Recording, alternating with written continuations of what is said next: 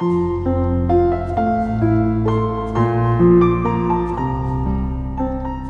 家好，欢迎来到金牌公考每日热点分析。今天我们的话题是：葛优躺以后还能用吗？某公司被告状侵犯肖像权，因翼龙旅行网在微博中使用了葛优肖像图片做配图，演员葛优将翼龙网信息技术有限公司诉至法院。请求判令被告立即停止侵犯肖像权的行为，赔礼道歉，并赔偿经济损失及合理开支，共计四十余万元。日前，北京海淀法院受理了此案。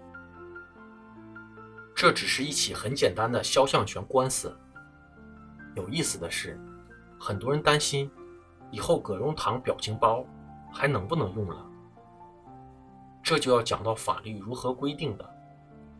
我国民法通则第一百条规定，公民享有肖像权，未经本人同意，不得以盈利为目的的使用公民的肖像权。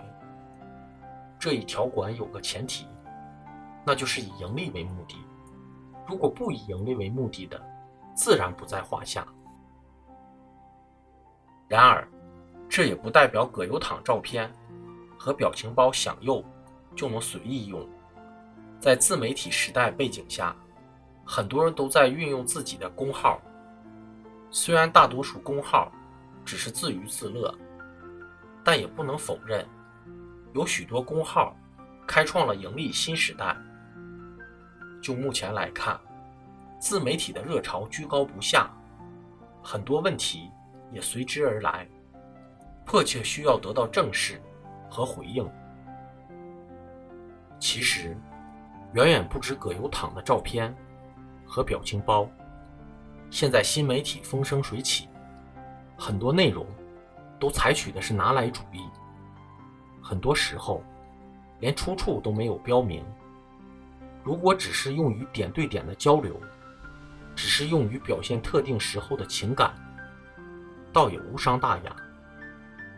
但在事实上，很多公号却有着十分明显的盈利目的，而且在事实上也取得了丰厚的收益。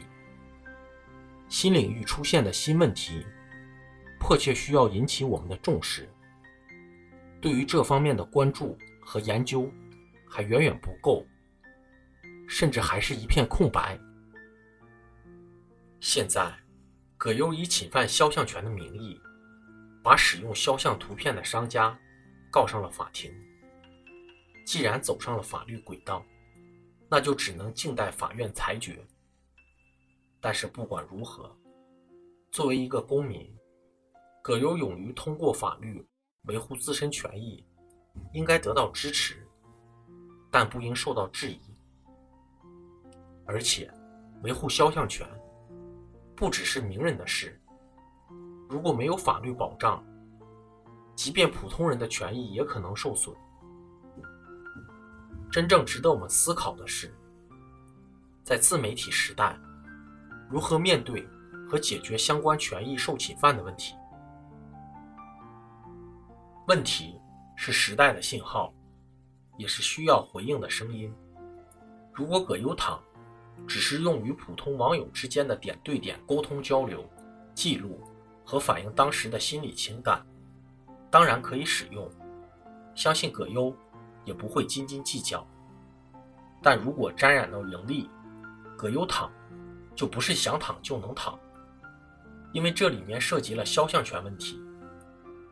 对于我们来说，别以为葛优躺侵权与自己无关，这种侵权行为不是传统商家的专利。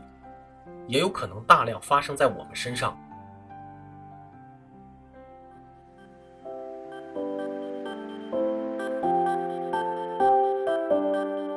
金牌公考是一个由在职公务员组成的公益性公考经验分享平台。近期，我们将开设公考答疑解惑新专辑。如果你在公考路上遇上什么问题，都可以关注金牌公考微信公众号，随时与我们交流互动。